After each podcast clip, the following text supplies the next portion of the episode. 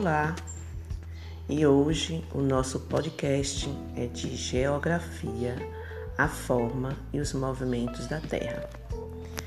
Pois é, como nós já havíamos mencionado anteriormente, a Terra tem um formato aproximado de uma esfera com os polos achatados, semelhante a de uma bola.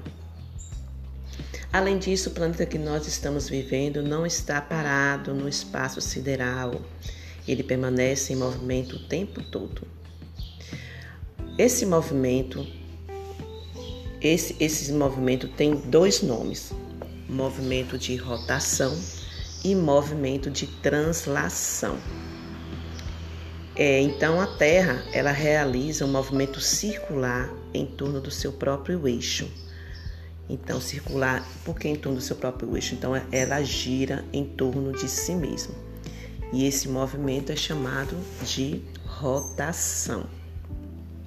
Esse movimento de rotação ele leva aproximadamente 23 horas e 56 minutos para completar esse, esse, essa, esse movimento em torno dela mesma, que dá 24 horas que é a duração de um dia. Então, e essa duração de um dia é definido pelo dia e pela noite.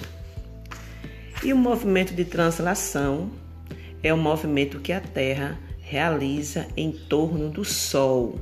Então, ela dá a volta em torno do Sol e essa volta ela demora cerca de 365 dias né?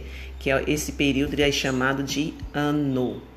Então, rotação, ela faz o giro em torno de, é, dela mesma e o movimento de translação, ela gira em torno do Sol, que dá, né, esse esse período de, chamado de ano, que aí, com, é, como a Terra ela tem um eixo inclinado, né, em relação ao Sol, esses raios solares incidem de maneira diferente sobre a Terra no caso de translação, viu, gente? Que aí é que dá origem às estações do ano, primavera, verão, outono e inverno.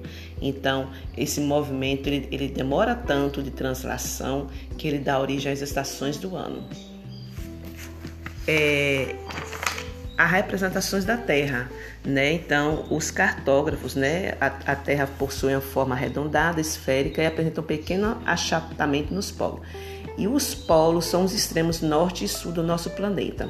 E para representar a forma, né, os elementos da superfície terrestre, os cartógrafos, que cartógrafos são pessoas especializadas em cartografia que se ocupa da elaboração de mapas geográficos. Então, os cartógrafos criaram o globo terrestre e os planisférios então, o globo terrestre é uma representação em miniatura do nosso planeta. Né? É, ele, nele tem os continentes, as ilhas, os oceanos, rios e os países. Ele mantém proporcionalmente seus devidos contornos e dimensões. Então, acho que todos já conhecem um globo terrestre. E os planisférios são mapas que nos permitem visualizar todos os continentes e oceanos da superfície terrestre de uma vez só, né? É um mapa, né? Então tá todos, então, no globo terrestre você vai rodando ali o globo, vendo devagar, né? Os continentes, as ilhas, os oceanos. E no planisfério não, você vê todos de uma vez só. É, atualmente existem mapas muito sofisticados que são elaborados com, com mais informações obtida por meio de imagens de satélites. Né?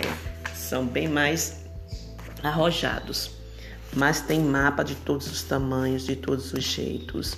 Depois vocês procuram saber se o, no, o nosso município também tem um mapa, né?